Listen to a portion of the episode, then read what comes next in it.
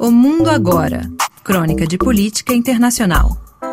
Flávio Aguiar. Uma guerra pode fazer todo tipo de vítimas, não apenas mortos e feridos no campo de batalha ou entre a população civil próxima. A Alemanha se orgulha por, ter, por ser um país de cena cultural aberta e livre, sobretudo depois da reunificação levada a cabo em 1991. Entretanto, no passado recente, artistas e intelectuais têm manifestado preocupação diante do que descrevem como um clima de repressão por acusações que consideram exageradas de antissemitismo, o que teria se acentuado a partir de outubro deste ano, com o conflito envolvendo o Hamas, o governo israelense, o ataque terrorista de 7 de outubro e o bombardeio e ocupação da faixa de Gaza, com vítimas civis tanto do lado israelense quanto do palestino.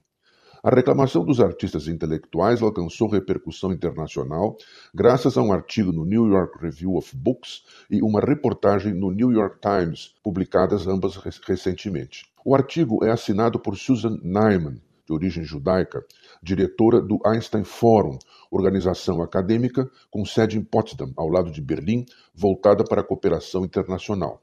Nele, a autora deplora que o esforço por combater o antissemitismo descambou para uma às vezes velada, às vezes ostensiva, repressão contra quem manifeste críticas a Israel e ao governo israelense.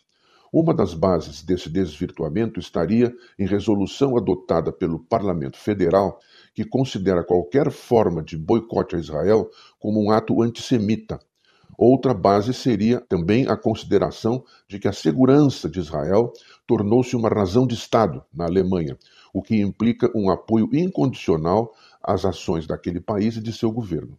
A partir daí, qualquer declaração ou ação de artistas ou intelectuais que propicie uma acusação ou suspeita de antissemitismo leva à exclusão dos autores dos planos de fomento ou financiamento público de atividades culturais, venha a acusação ou a suspeita de onde vierem. Aponta ela que esta prática vem ocorrendo já há alguns anos no país.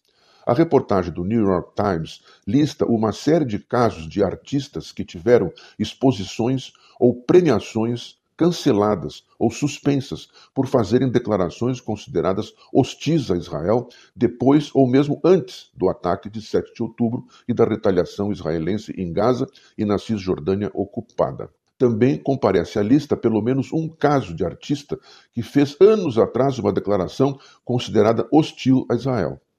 Um dos casos mais contundentes listados no jornal é o da artista judia sul-africana Candice Brights, que, por ter criticado a retaliação de Israel em Gaza, teve sua exposição prevista para 2024 cancelada no estado de Saarland.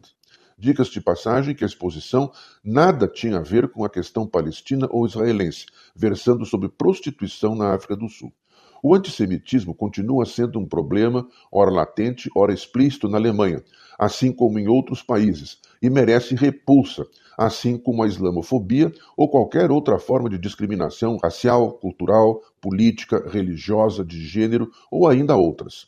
O problema, aponta Nyman em seu artigo, é que esta preocupação vem descambando para o que chama de uma forma de histeria, que promove ou aceita qualquer tipo de denúncia, com ou sem fundamento, como motivo suficiente para cancelar atividades ou personalidades de iniciativas culturais. Artistas intelectuais de origem judaica, além de outras e outros, vêm se manifestando em favor do diálogo, ao invés da exclusão. A ministra da Cultura alemã, Claudia Roth, também se manifestou em favor de uma maior tolerância, afirmando que a exclusão deve ser um último recurso, ao invés de algo liminar. Entretanto, o problema persiste, uma vez que curadores de arte, diretores de museus e outras instituições culturais temem perder o apoio institucional caso algumas de suas atividades levantem uma sombra de suspeita de antissemitismo.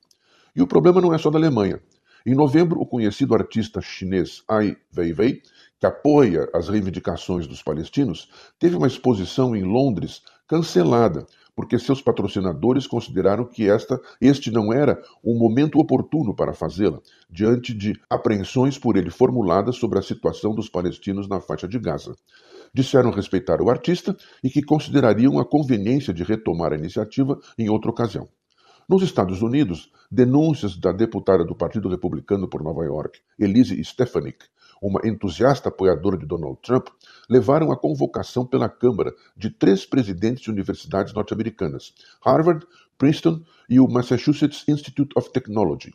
As três foram acusadas de não porem ênfase suficiente na condenação do eventual ou suposto antissemitismo em manifestações pró-palestinos entre seus estudantes. Em consequência, a presidenta da Universidade de Princeton, Elizabeth McGill, renunciou. A deputada republicana comemorou, manifestando: Uma já foi. Há quem veja nisto o renascimento do macartismo repressivo dos anos 50, de triste memória nos Estados Unidos.